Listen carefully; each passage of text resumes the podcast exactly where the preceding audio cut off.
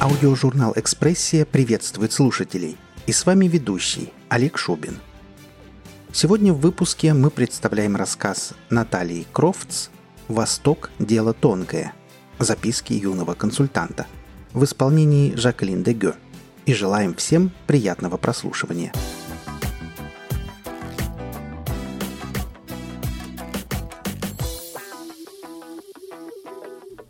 Первый настоящий проект в новой компании, и Юлька чуть не загремела за решетку. Вместе с директором Антонио и старшим консультантом Тео. Безмятежным и безгрешным оставался только менеджер, ироничный ворон. Впрочем, как там нас учили писать отчеты? Объясните все по порядку, обстоятельно и аргументированно, чтобы у читателей не возникало сомнений в правдивости повествования. Yes, boss.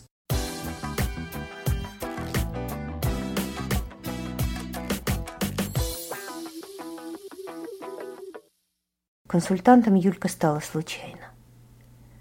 Закончив свое девически-филологическое нечто, она голодными глазами окинула карьерные горизонты.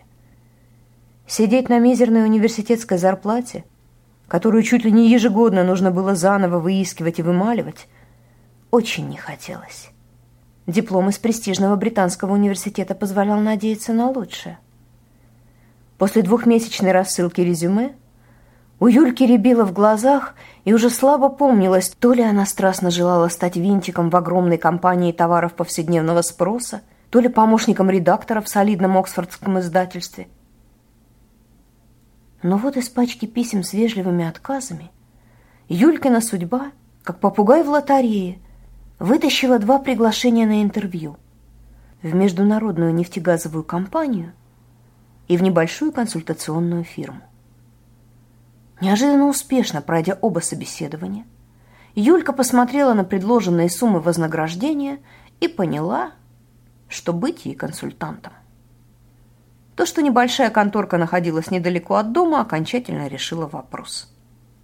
На какое-то время поскольку в приютившей Юльку фирме потолок оказался очень низким. И не в архитектурном смысле, разумеется. Получая продвижение по службе каждые полгода, девушка достаточно скоро сообразила, что так и просидит весь век в маленькой конторке на мелких заданиях. А за окнами будет бурлить чужая интересная жизнь. Тогда-то ее и сманила столичная международная компания – пообещав туманные возможности роста и вполне конкретное увеличение зарплаты.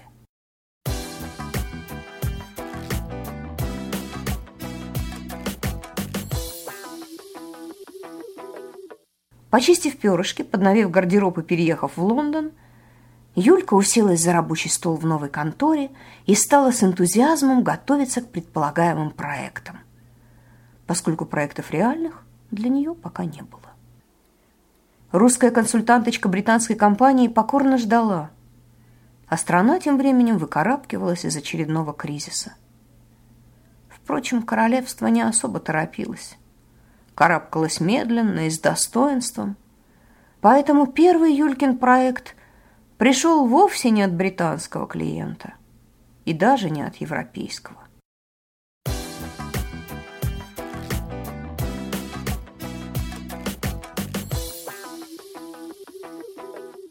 Пригласив новоприбывшую на пару слов, директор кадров сладко спросил, не возражает ли Юлька против поездки на Ближний Восток.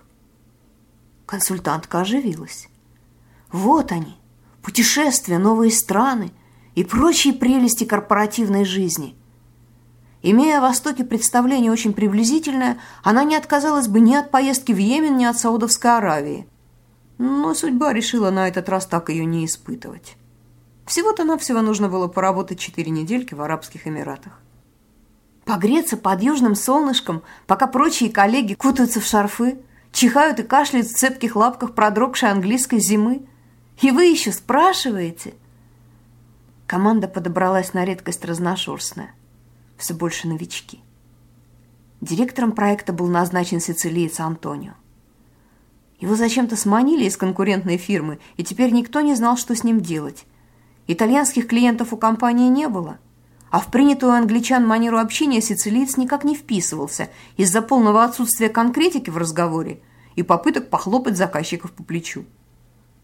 Поэтому Антонио так пока и оставался в Италии, номинально основав в Риме офис, где количество консультантов сводилось к весьма лаконичной цифре 1. Сицилиец появился в компании примерно в то же время, что и Юлька, и занимался, по-видимому, тем же. Чистил перышки и ждал. Но в отличие от русской сотрудницы создавал видимость кипучей деятельности, в которую в Лондоне, впрочем, никто не верил. По сравнению, Юлька даже выигрывала. За пару месяцев в компании ни она, ни Антонио не продали и не завершили ни одного платного проекта. Зато сицилиец уже успел разбить свой новенький корпоративный компьютер – а Юлькин лаптопик вот он, целеханик. Вторым новоприбывшим консультантом, рангом постарше русской коллеги, был француз, говоривший с невероятным акцентом. До такой степени, что после офисных собраний шотландская стенографистка подходила к нему отдельно и все записывала заново. Правда, других претензий к Тео не было. Представителен, опытен, дело свое знал. Одна из директрис компании даже тихонечко предложила, хихикая, брать француза на все переговоры, где главный клиент – женщина. Он был невероятно смазлив. А что речь не всегда понятна, так на фазе продаж это даже лучше. Зато звучит красиво. Очевидно, решив, что совсем заваливать проект все же не стоит, менеджером в команду назначили человека опытного. Ворон работал в компании уже несколько лет и был на хорошем счету разговаривал индус всегда мягко, чуть покачивая головой. Именно так он и сообщил Юльке Стео, что лететь им придется вдвоем. Его Варуна паспорт очень не понравился эмиратским властям, и визу задерживают. Непонятно было, покачивал ли он головой по неизбывной привычке или от огорчения и чувства несправедливости. Ни с Юлькиным британским паспортом, ни с французским паспортом Тео виза не требовалась. Также беспрепятственно мог ехать и Антонио. Но тот решил появиться чуть позже, на белом коне, когда команда уже будет ориентироваться в обстановке и сможет правильно проинструктировать своего директора.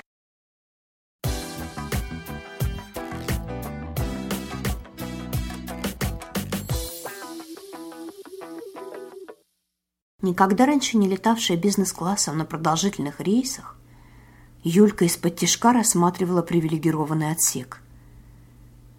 Тео сидел рядом, но их разделяла перегородка.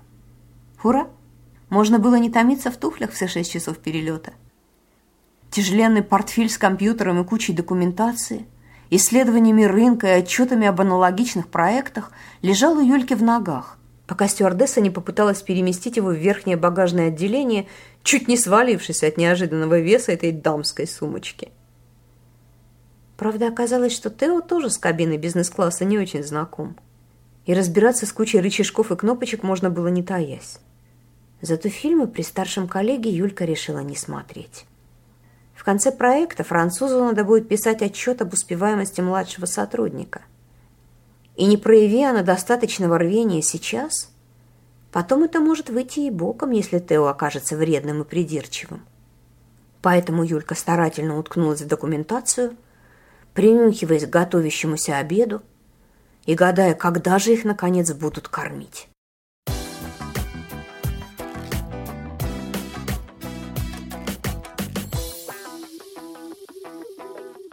Уставшие и сонные – Два консультанта ступили на землю Дубая в первом часу ночи. Немного помаялись под фальшивыми пальмами в аэропорту, дожидаясь багажа. С любопытством посматривали на разномастную толпу, в которой выделялись местные. Мужчины в свободных рубахах до пят и женщины в чуть поблескивающих черных накидках, похожих на платье с длинными широкими рукавами. «Инь и янь», — подумала Юлька, — увидев шагающую за багажной тележкой пару. Он весь в белом, только черный шнурок сверху перетягивает длинную накидку на голове. Она вся в черном, только крохотная белая сумочка кокетливо пристроилась под локотком. Наконец, два консультанта вышли в теплую январскую ночь. Встречать их должны были представители фирмы клиентов, китайцы. Не встречал никто. Страной команда не ошиблась. Китайские клиенты их фирмы приехали на Восток налаживать связи с арабскими партнерами. Но поскольку, как говорил незабвенный герой советского фильма «Восток – дело тонкое», то предусмотрительные китайцы, справедливо предположив, что азиатский стиль общения на Востоке может и не сработать, на всякий случай наняли западных консультантов в качестве помощников. Тео достал адрес гостиницы и пошел наводить справки. Вернулся он довольно быстро, немного обескураженный. «Мы не в том городе», «Как?» «Смотри». Он протянул Юльке листок с адресом. Действительно. В нижней строке значилось не Дубай, а Абу-Даби. Поскольку при бронировании билетов Юльку никто не спрашивал, ей в голову не пришло проверить, куда они летят. Час ночи. Чужая страна. Чужой регион два заблудившихся консультанта. «Э, «Что делать будем?» «Здесь есть телефон гостиницы», – рассудительно заметил Тео, посмотрев еще раз на листок с адресом.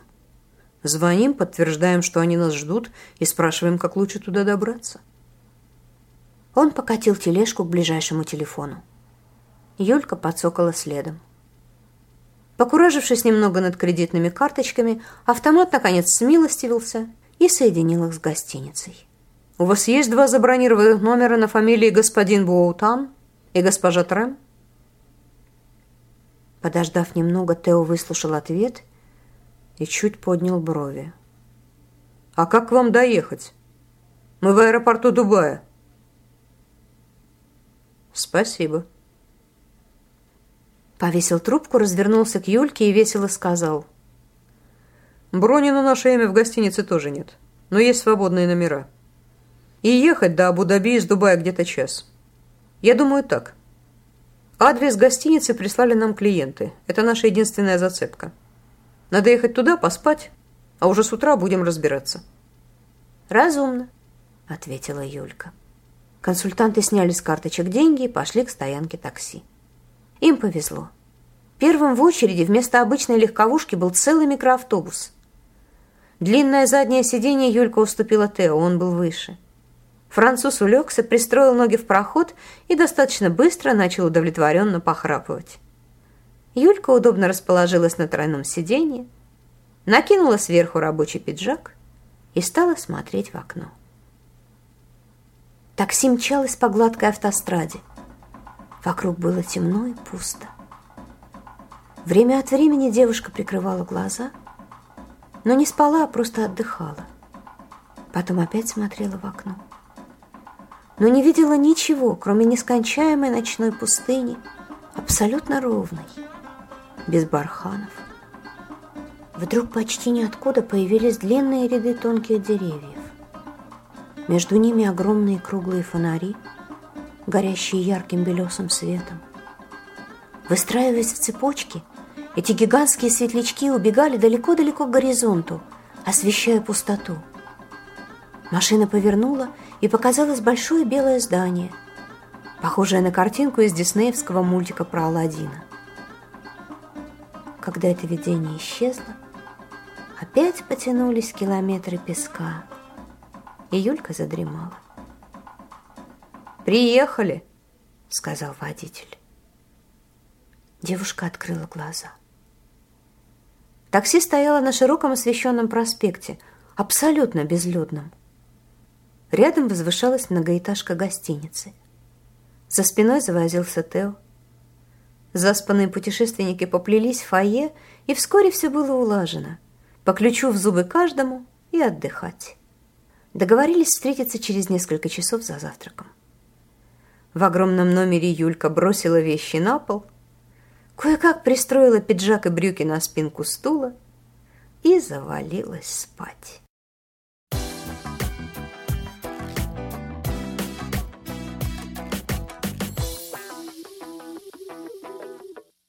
С утра деятельный француз рассказал Юльке, что уже связался с клиентами, и те будут в гостинице через два часа. Повезут западных консультантов знакомиться со своей командой. Ночное недоразумение объяснялось очень просто. Гостиницу китайцы бронировать и не собирались, а просто порекомендовали. В Лондоне никто на это внимание не обратил, а отдел кадров, наверное, просто попросил агентство добыть билеты в Арабские Эмираты, не уточнив, куда именно. Через два часа в фойе гостиной появилась пара. Пухленький китаец и тоненькая китаянка. Они брали протянутые для пожатия ладони двумя руками, чуть наклонясь вперед, и называли консультантов мисс Юлия и мистер Тео, что немного резало ухо, привыкшее слышать обращение мисс и мистер с фамилиями, а не с именами. Потом вся четверка втиснулась в такси и поехала на виллу китайцев. На улице было очень тепло. Бесцветное солнце ярко освещало песчаного оттенка дома. Высотные здания скоро сменились рядами небольших двухэтажных вилл. В одном из таких домиков и жила команда китайцев полной коммуной. Наверху спали, внизу работали и ели. Зайдя в зал заседаний, Тео и Юлька переглянулись. На первый взгляд показалось, что он набит школьниками старших классов. Только когда начались долгие взаимные представления, стало понятно, что впечатление было обманчивым. У некоторых из коллег в волосах уже поблескивала седина. Обсуждение проекта продолжалось до самого ужина, который был приготовлен тут же, в соседней комнате. Даже повар у китайцев имелся свой, привезенный из далекой родины – Вся команда клиентов, ловко орудуя палочками, стала забрасывать в рот маленьких вареных креветок в полном обмундировании и жизнерадостно ими похрустывать. «Их едят, а они глядят», — подумала Юлька и занялась более безобидным рисом с разными соусами. «По-моему, для начала неплохо», — сказал Тео, забираясь вечером в такси. Уставшая от разговоров Юлька — только молча кивнула.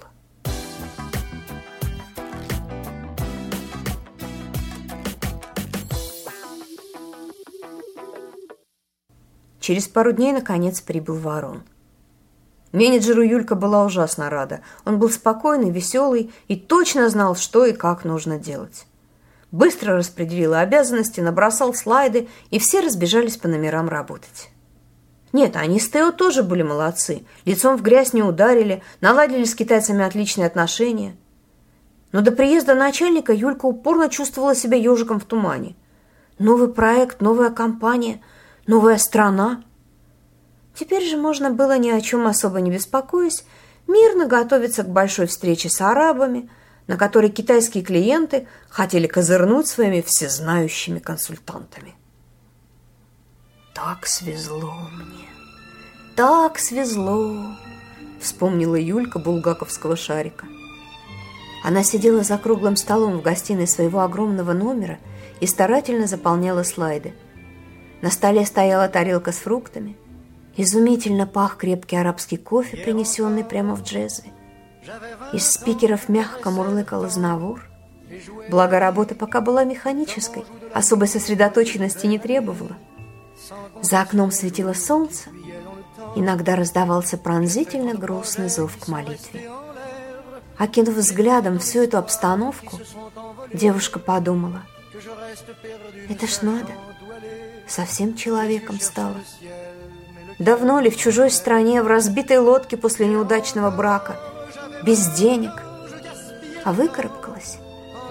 Сильно захотела и выкарабкалась. И Юлька с удвоенной энергией взялась за работу. Нужно было поскорее заработать себе хорошую репутацию в компании, утвердиться, освоиться. На горизонте вожделенной морковкой маячила финансовая стабильность. И Юлька тянулась к ней изо всех сил.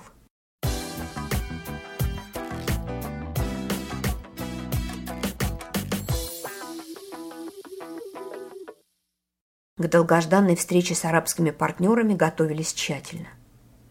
Тео, производивший расчеты, послал их китайцам. И уже на следующий день клиенты знали документ на зубок, донимая француза вопросами типа «Почему в ячейке 5458W формула отличается от соседней ячейки справа. Это ж надо, они за ночь. Прошерстили все от носа до хвоста. Во дают. Изумленно прошептал Тео. Что-что, а считать китайцы умели. Не умели только понравиться в общении. Это стало ясно уже на первой встрече с Большой Эмиратской компанией. Ради столь ответственного события в Абу-Даби на один день приехал и сам директор, к тому времени почти забытой группой. Впрочем, при всех его странностях Юльке он нравился. Антонио источал то солнечное тепло, по которому она так соскучилась в Англии. Юльку он отвел в сторону и поотечески спросил, все ли у нее в порядке, да как продвигается новый проект.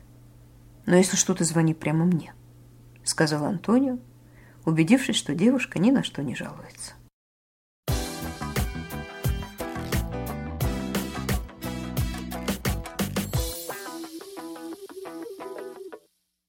Когда консультанты и их китайские клиенты расселись за длинным столом, в комнату вошли.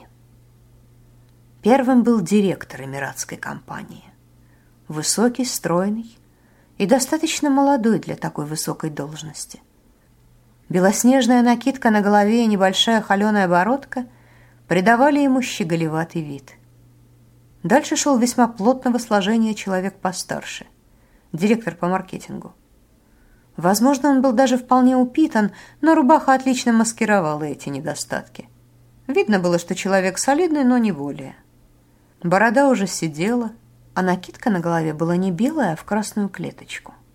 Третьим был индус, одетый по-европейски, руководитель нынешнего проекта у Эмиратов. Он-то, собственно, и должен был крутиться, как белка в колесе, чтобы проект заработал. Директор был человеком веселым. У него в глазах так и поблескивали искорки, и когда консультанты закончили знакомить Эмиратов с командой, он весело суммировал. Итак, английская компания прислала нам русскую, француза, итальянца и индуса. Действительно, похоже на начало анекдота, подумала Юлька. Впрочем, никаких выводов из этого наблюдения араб не сделал, поэтому все вежливо хохотнули и занялись обсуждением проекта. С Эмиратами отношения заладились сразу – Никто из консультантов отсутствием чувства юмора не страдал. Знали они к этому времени уже достаточно много, и было видно, что арабам интересно. Китайцы сидели в кабинете смирно, рта почти не раскрывали. Хотя вести встречу должен был китайский менеджер по работе с клиентами, эта обязанность как-то незаметно перешла к Антонио, который кошачьей лапкой мягко руководил течением беседы. В конце встречи атмосфера стала настолько доверительной, что директор вдруг стал рассказывать призабавный, как ему казалось, эпизод о походе на рыбалку. Эмират увлеченно говорил, чуть помогая себе жестами, и от собственного хохота у него на глазах уже выступили слезы. Оба его подчиненных старательно покатывались со смеху. Этим же были заняты и консультанты, строго инструктированные слушать и сопереживать, если хочешь понравиться клиенту.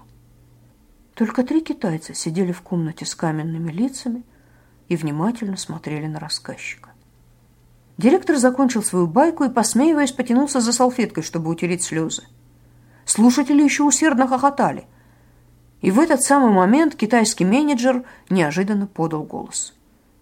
Следующим пунктом плана нашей встречи скрипучий и бесцветно начал он.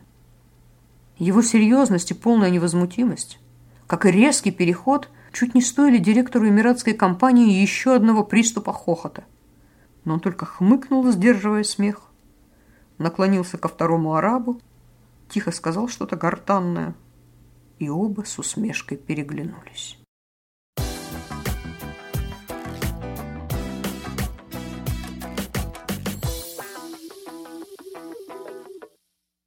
Опять потекли долгие дни и ночи работы – прерываемые походами на ужин. Несколько раз Юлька выходила, чтобы пройтись по улицам. Погода была замечательная, как в теплый летний день где-нибудь в Англии. Только здесь не было видно ни единой тучки. Спокойное, чуть темноватое небо гордо пустовало. Почти столь же пустынными были и широкие проспекты. создавая странное ощущение, что Юлька шагает по покинутому городу будущего. Небоскребы, чистота и пустота. Какую-то иллюзию человеческого присутствия создавали машины, но даже их здесь было немного. Порой казалось, что окружающее – это только декорации, выстроенные из картона. И их уберут, как только доснимут этот короткий эпизод из Юлькиной жизни. Для полноты картины хорошо было бы купить пачку газет и выпустить их на ветер, листок за листком, чтобы они летели по пустынному проспекту – кружась и поднимаясь в воздух. Вечерами небольшая команда отправлялась туда, где бурлила жизнь, в Моллы. Именно здесь собиралось население Абу-Даби по вечерам. Поесть, погулять, встретить знакомых. Мол блестел фальшивой позолотой, сиял гламурными дивами с реклам. Кого только не было в этом новом Вавилоне. По обзорам рынка Юлька знала, что местных в этой стране процентов 20, а прочие приезжие – жались стайками взявшись за руки индусы, вели за руку явно не своих детей филиппинские домработницы, ошарашенно озирали местность, вцепившиеся в карты европейцы.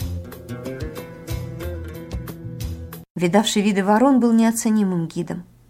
И пока вся троица сидела в ресторане, разглядывая проходящую пеструю толпу, индус работал голосом за кадром. У мужчин рубаха называется диждаша – а черная мантия у женщин – это абайя. А вот эти из Амана, видите, в кругленьких шапочках. Указал он на тройку мужчин. Один был почти негром, а лица других ничем не отличались от уже знакомых консультантам эмиратцев. «Ворон, а почему головные накидки у местных мужчин разного цвета?» – спросила Юлька. «Цвет зависит от племени. Хотя мне говорили, что сейчас это стало просто делом вкуса. Впрочем, накидки в черно-белую клеточку – это точно палестинцы.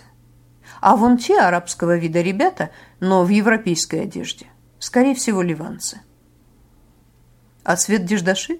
– поинтересовался Тео. «Тоже дело вкуса. Но белая деждаша обычно наряд более официальный, примерно как костюм на Западе». После этой пестрой суеты было приятно и странно пройтись по безлюдной ночной набережной. Но дорожка скоро закончилась. Очевидно, никто из градостроителей серьезно не предполагал, что кто-то захочет ходить здесь в приличной обуви. А если приличной обуви нет, то нечего для таких и тротуары мастить. Тут же услужливо притормозило такси, и троица поехала назад в гостиницу. Работать.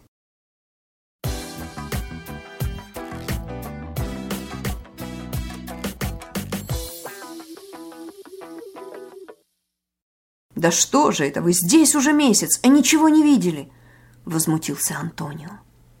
Итальянец приехал на заключительную встречу и тут же стал засыпать команду вопросами, где они ужинали, щеголяя местными названиями.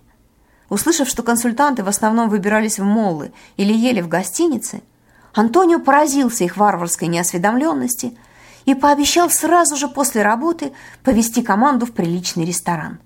Впрочем, стоимость того, что итальянец считал приличным, наверное, даже Варон не посмел бесписать в затраты проекта. Только после завершающей встречи с клиентами Юлька поняла, насколько она устала. Оставив старших по чину налаживать собственные мостики с местными шишками большого бизнеса, Тео и Юлька поехали домой, как теперь любовно именовалась гостиница, спать, уничтожать ненужные документы и готовиться к ужину. В таком вот порядке.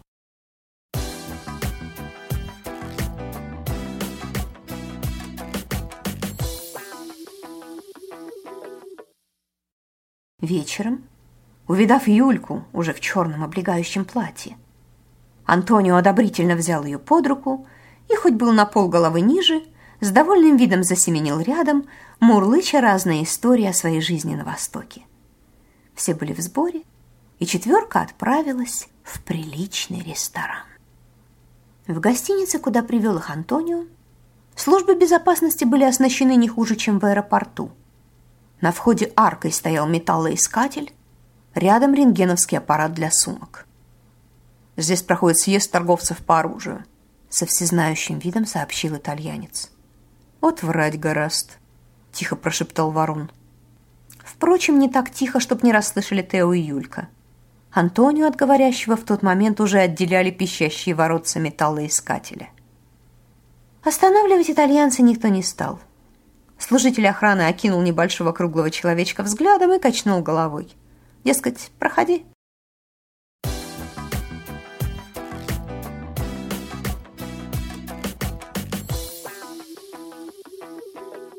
А ресторан действительно был хорош. Сад под открытым небом с видом на залив. Директор долго выбирал вино, а когда принесли бутылку, взялся дегустировать. Посмотрел на свет, покрутил бокал, понюхал, потом отпил. «Какой год?» — поднял он бровь на официанта. «2002», — ответил тот, метнув взгляд на бутылку. «Да-да, я так и подумал», — задумчиво сказал Антонио и кивнул. «Мол, все в порядке, наливайте». Свита маленького итальянца от этой реплики развеселилась, но непочтительные усмешки припрятала и только заговорщицки переглянулась. Впрочем, Юльке нравилась болтовня сицилийца. А что врет и не краснеет, так это даже забавно. Просто не нужно воспринимать его слова всерьез. К выходу они направились довольные, веселые и сытые.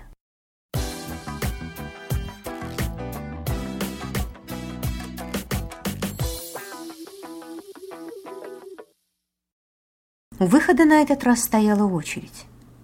Через детектор пропускали медленно. Вместо одного служителя теперь там стояло трое, да еще сбоку сидела женщина в обое. Антонио с Варуном отстали, обсуждая планы на завтра. Юлька оказалась первая в очереди. Хотя на ней не было ничего металлического, машина капризно взвизгнула и замигала красными огоньками. Впрочем, Юлька видела, что мигает машина на всех, поэтому спокойно посмотрела на охранника, мол, что дальше? Женщина в обое поднялась и указала Юльке на закрытую кабинку.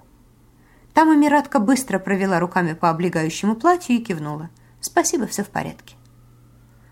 Юлька вышла на белый свет как раз вовремя, чтобы увидеть, как проходит через контроль Тео. Разумеется, аппарат на француза тоже заверещал. Но с мужчинами особо не церемонились. Дюжий охранник тут же обыскал верхнюю часть тела затем нагнулся и тщательно, не спеша, провел обеими руками по левой ноге сверху вниз, потом по правой. Ноги у Тео были длинные, охранник двигался, как в замедленном кино, и Юлька увидела, что француз не удержался и брезгливо поморщился.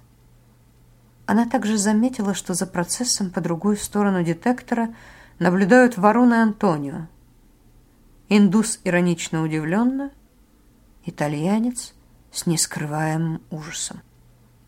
Ворон пошел следующим и подвергся экзекуции с насмешливо-страдальческим видом. Мол, делайте со мной что хотите, только побыстрее. Потом через детектор шариком на коротеньких ножках просеменил Антонио. Машина радостно взвизгнула при виде новой жертвы и подмигнула своим кровожадно-красным глазом. Дюжий охранник, ростом чуть ли не вдвое больше сицилийца, горой надвинулся на Антонио. И вдруг маленький директор твердо сказал «Не трогать меня!» От неожиданности охранник затормозил, но только на секунду, и, не обращая внимания на фразу иностранца, собирался начать обыск. Отводя приближающиеся к нему руки служителя порядка, Антонио повторил «Не трогать меня!» и добавил, тыча пальцем в сиротливо лежавший на машине рентгена ручной металлоискатель. «Если нужно меня обыскать, то попрошу вот этим, а не руками!» Охранник на мгновение замер, потом вытащил из заднего кармана рацию и быстро сказал по-английски. «Срочное подкрепление. На меня напали».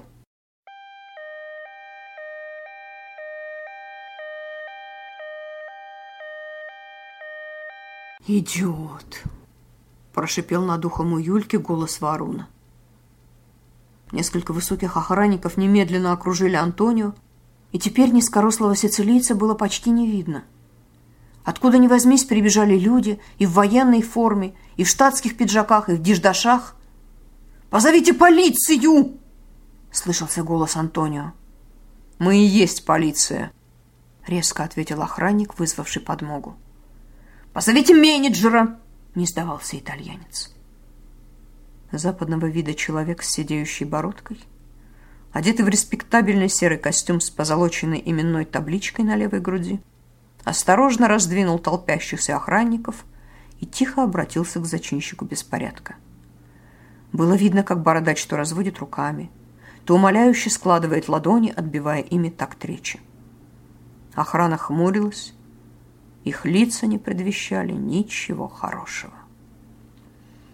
«Господи, какой же идиот!»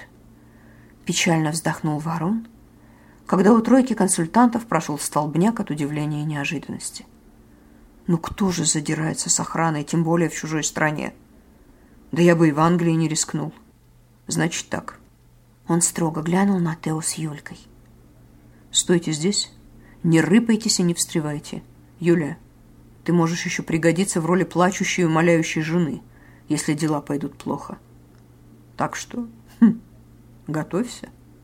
Последнюю фразу индус добавил уже с чуть заметной луковой искоркой и молодые люди немного приободрились. Ворон пошел к кипящей группке и влился в эту деятельную массу, похожую на невиданное чудовище, разводящее и размахивающее множеством рук, осуждающее и сокрушенно качающее головами и время от времени заглатывающее новых людей. Очередь по ту сторону металлоискателя разбухла от вновь подошедших и просто любопытных, но все стояли тихо, не возмущаясь, с интересом ожидая развязки. «Да не волнуйся ты так за своего Антонио», — попытался успокоить Юльку француз. «Поругаются да отпустят». «Я уже начинаю прикидывать, какие передачи ему лучше носить в местную тюрягу», — мрачно отшутилась Юлька, вытягивая шею, становясь на цыпочки и придерживаясь за Тео для равновесия. Француз оказался прав. После долгих обсуждений многорукое чудовище наконец с негодованием выплюнуло Антонио. Но тот направился не к ожидавшим его коллегам, а обратно через детектор. Подойдя к началу томящейся очереди, всклокоченный маленький итальянец развернулся, поправил пиджак, не спеша пригладил волосы обеими руками и снова шагнул сквозь металлоискатель. Воротцы в который раз злорадно запищали. Антонио остановился. К нему подошел служащий в военной форме, вооруженный ручным детектором, и тщательно проверил итальянца с ног до головы, не касаясь, однако, его руками. «Можете идти», — хмуро пробурчал охранник. Победным шагом Антонио гордо направился к выходу. Его свита с облегчением поспешила следом.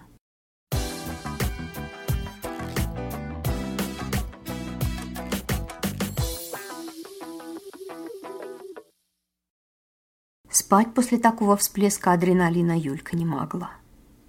В комнате, не раздеваясь, она посмотрела из окна на ровные ряды темных деревьев, прямыми дорожками бегущие до близлежащей мечети, на редкие огоньки в соседних зданиях.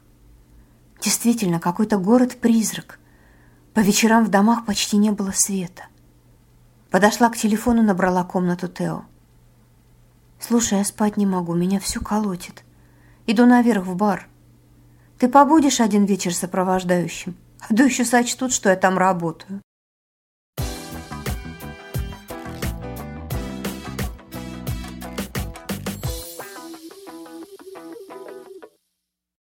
В баре даже за полночь было много народу.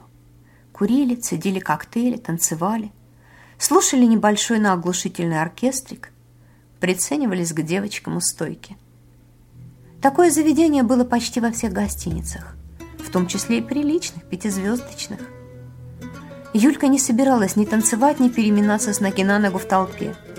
Поэтому молодые люди нашли тихий столик в самом углу бара, за колонной, куда хуже доходил рев звукоусилителей. Тео тоже был возбужден. Курил, посверкивал счастливой улыбкой, то и дело наклонялся к Юльке, Даже в их тихом углу из-за шума говорить нормально было невозможно. «Юлия, я все хочу спросить, откуда у тебя английский паспорт? Да и фамилия, кажется, не русская. Ты же не замужем?» «Была. Не понравилось», — коротко ответила Юлька. Вдаваться в детали при таком шуме было бы глупо, да и не хотелось портить настроение.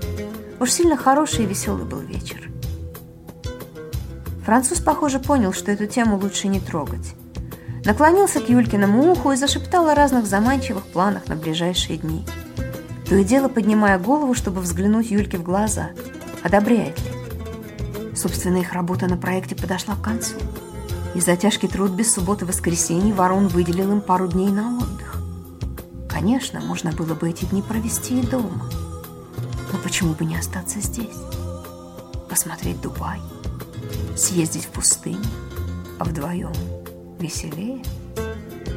Все эти соображения сообщались девушке на ухо воркующим шепотом. И до заработавшейся Юльки наконец-то дошло. «Ой, он же меня клеит!» Разумная ее часть немедленно возмутилась. В одном офисе? Ты это брось. Проблем потом не оберешься. Но уставшая на адреналине на ее сторона беспечно огрызнулась. Ну и фиг. Волков боятся, тогда старости проживешь заработавшимся синим чулком. А вдруг повезет? А, там видно будет. И еще вспомнилась истертая шутка, что консультантам личные отношения лучше всего заводить в офисе – поскольку на жизнь за его пределами времени все равно не остается. Внимание Тео девушке было приятно, как приятен был запах его догоравшей на столе сигареты. Ладонь француза соскользнула со спинки ее стула и стала поглаживать длинные Юлькины волосы. «Ну что, пойдем?» — спросила она. «Ага», — ответил Тео, и тут же поцеловал ее. Со всей страстностью, накопившейся у молодого горячего мужчины за месяц кропотливой и безотрывной разработки финансовых планов. От бурного натиска Юлька опешила, растаяла, как мороженое под солнцем, и прочно слилась со своим спутником.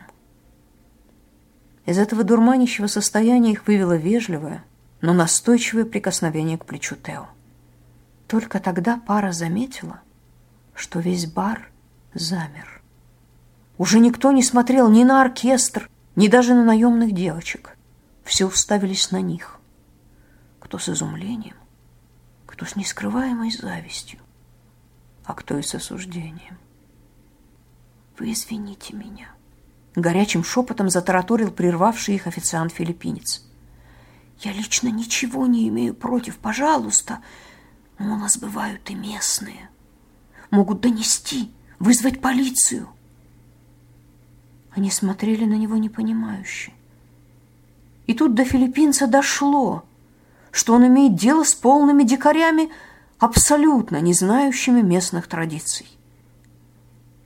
Поцелуи в общественных местах по закону строго наказуемы, отчетливым шепотом прошипел он молодых людей разобрал смех.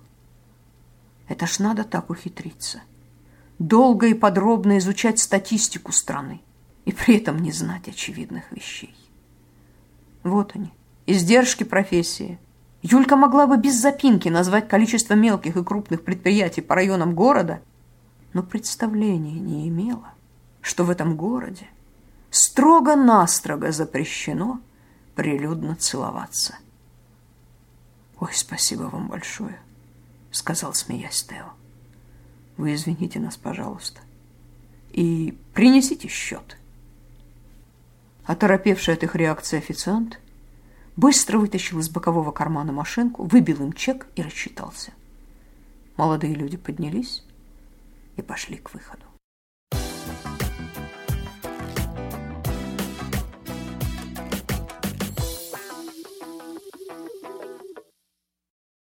В аэропорт они приехали отдохнувшими, беспечными и веселыми.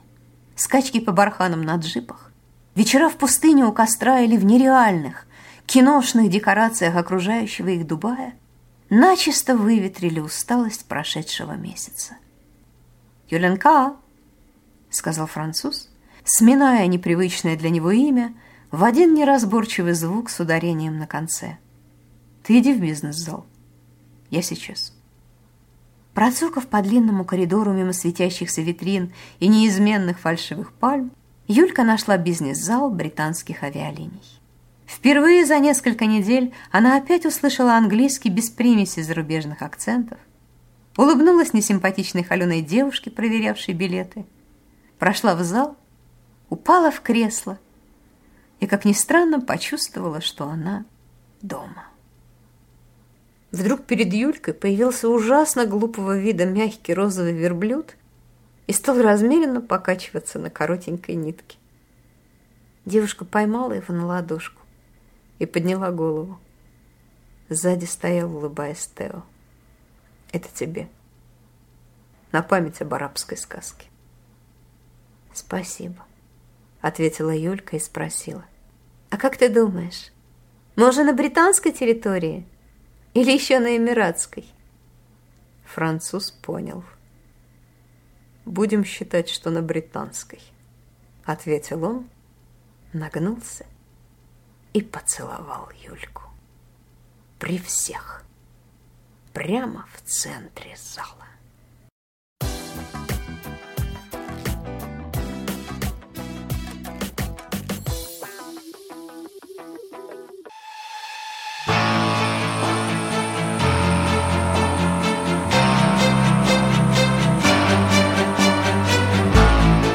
Вы прослушали рассказ Натальи Крофтс «Восток. Дело тонкое. Записки юного консультанта» в исполнении Жаклин де Гё. Автору и исполнителю будет приятно услышать мнение о работе. Оставляйте пожелания в комментариях к этому выпуску. Наша команда очень благодарна всем за оказанное внимание. Аудиожурнал «Экспрессия» желает вам прекрасного настроения. Будьте вместе с нами – и до встречи в следующем выпуске.